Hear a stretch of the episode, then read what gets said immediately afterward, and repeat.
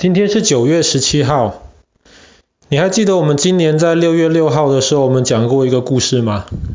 发生在一九四四年的六月六号，第二次世界大战迎来一个很重要的一个阶段，就是盟军在法国的诺曼底登陆，全面反攻。那自从诺曼底登陆了之后，盟军的攻势非常非常的顺利。一个礼拜的时间就把巴黎抢回来了，三天的时间就把布鲁塞尔抢回来了，大概两个月的时间，整个法国以及比利时都已经从德国的手上重新回到了盟军的手上，所以那个时候在盟军里面有一片很乐观的情绪，大家认为在圣诞节之前就可以结束战争。那么法国跟比利时抢回来之后，下一个目标就是要进入德国本土。可是进入德国本土之前，有一个很大的问题，就是德军当时在德国的边界，从法国的地方一直延伸到比利时，建立了一条非常坚固的防线。那么如果盟军想要强硬的突破这条防线的话，可能时间会拖得很久。而且可能会付出很惨重的代价，所以那个时候英国的大将军，他们他就想到了一个计划，他的计划就是这条防线既然这么难打，我们就不要打这条防线，我们绕过这条防线，这条防线只从法国盖到比利时，没有盖到荷兰。所以就这样子，我们直接打到荷兰，然后从荷兰绕过这条防线，直接进攻到德国本土。这个想法很不错，可是有一个很难的地方要解决，就是荷兰我我们知道是一个海平面比水呃海平面比陆地高的一个地方，而且在荷兰里面有很多条大河。其中特别莱茵河的出海出海口就在荷兰。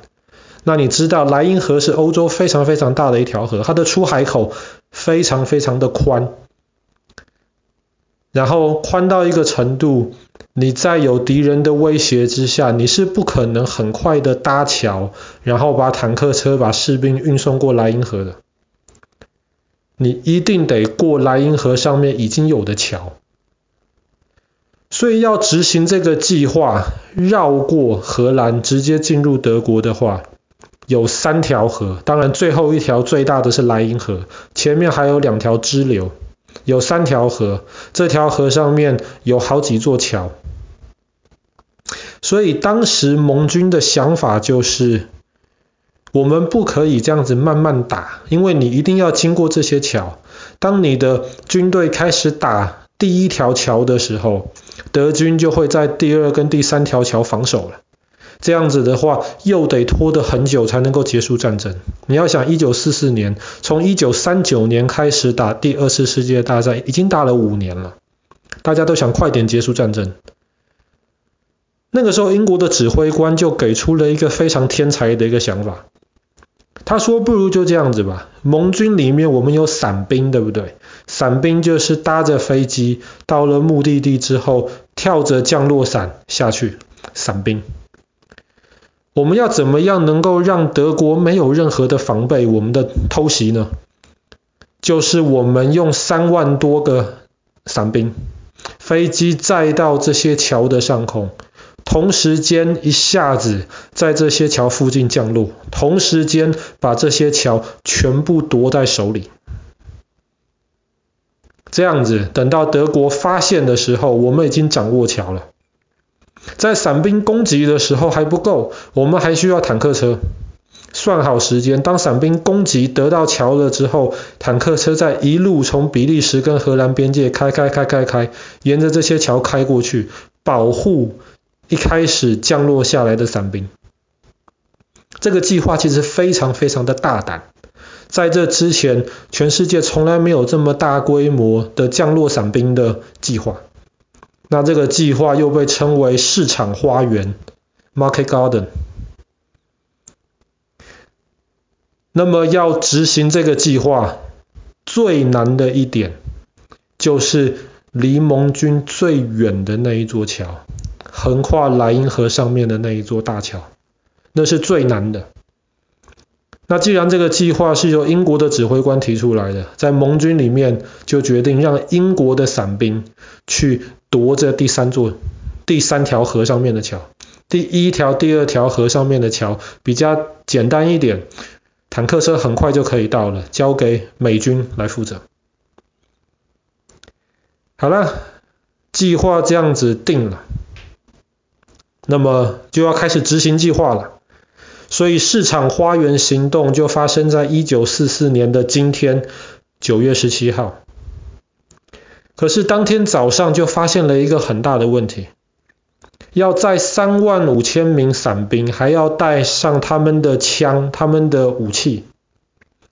盟军找了三千五百架飞机，还是不够，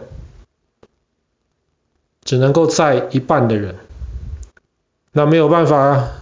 计划都已经这么定了，就载了一半的人，所以特别是在第三座桥，叫做阿纳姆大桥。第三座桥，英军本来是应该在那边丢下了一万多伞兵，可是只能载一半，只载了五千。当五千伞兵降落了之后，你还不能够这五千伞兵全部的冲过去那个阿纳姆大桥旁边，你得分一半的人留下来保护那个伞兵们降落的那个地方，剩下的一半，大概两千五百人，赶快去夺那座大桥。那本来的计划是伞兵丢了一半下去之后，飞机赶快飞回英国本土，把另外一半的伞兵也载过来。可是大家发现天气忽然变得很糟，没有办法，只能够在二十四小时之后，第二批的伞兵才降落。可是第二批伞兵降落的时候，德国已经发现了，绝大多数第二批的伞兵没有办法降落，飞机就已经被德国的防空的高射炮打了下来。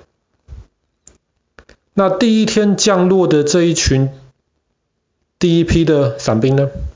我们说了五千人。有两千五百人守在原地接应那第二批的部队，只剩下两千五百人去夺那个大桥。可是当这两千五百人降落的时候，他们发现了，天哪，为什么德国的军队已经有反应了，而且聚集得很快？所以这两千五百人当中，又实际上只有三分之一，八百人左右，真的到了那座目的地的大桥。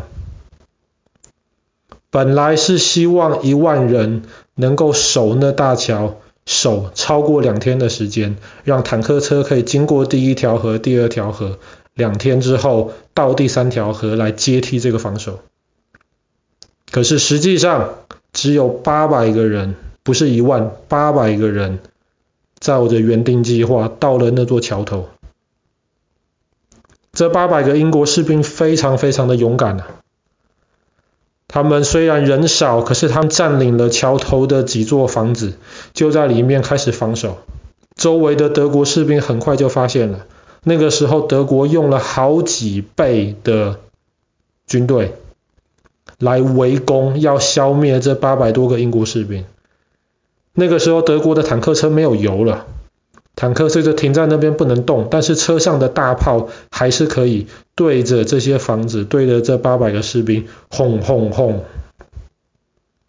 那你要想，这伞兵他们是搭飞机从天上降落伞下来的，他们手上只有枪，他们没有大炮，所以他们防守的非常非常辛苦。但是还好，指挥官给他们的任务是你们要防守两天。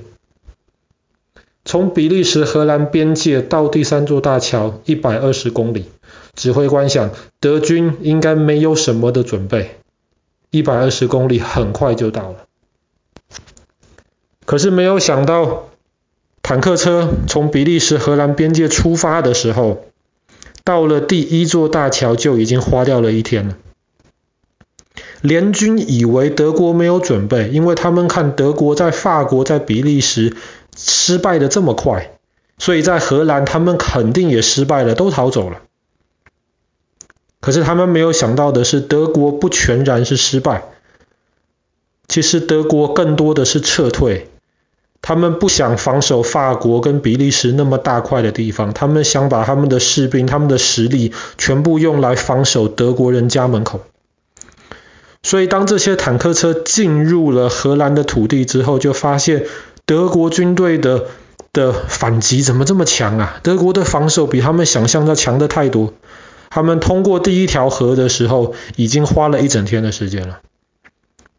他们到第二条河附近的时候，他们发现德军已经知道了他们的计划，所以在第二条河外面，德军布下了很多重的防守。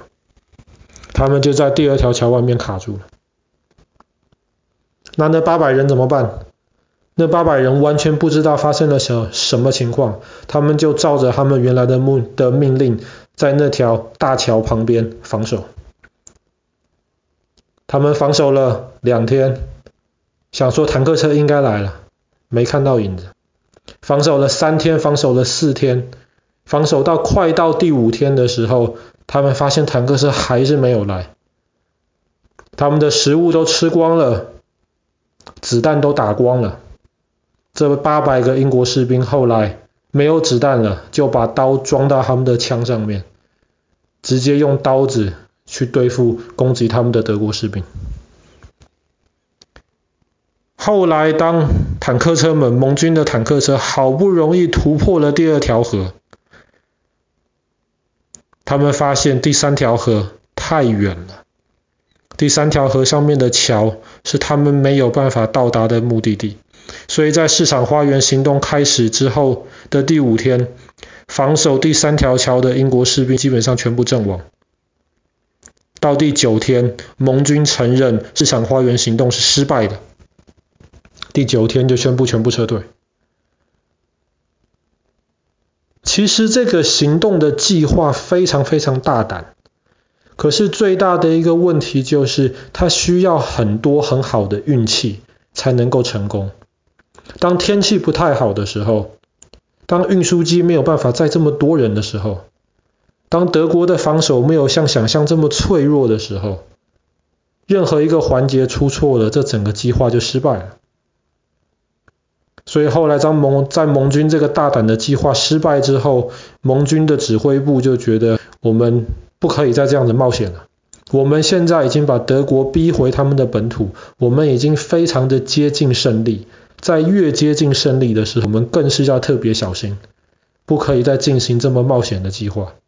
所以后来盟军就改变了他们作战的方式，他们就先把比利时、把荷兰那边的港口抢过来，有港口了，那么他们的士兵、盟军士兵就可以得到更好的食物、更好的补给，坦克车有炮有油。他们后来在比较稳妥的一步一步反攻回德国，一直到一九四五年的三月，他们正式的攻破了。攻进了德国的领土之内，那那个时候已经是市场花园行动过去的半年以后的事情了。好了，那我们今天的故事就讲到这边。发生在一九四四年的今天开始，历史上最大的，很可惜失败的一次伞兵的作战行动——市场花园计划。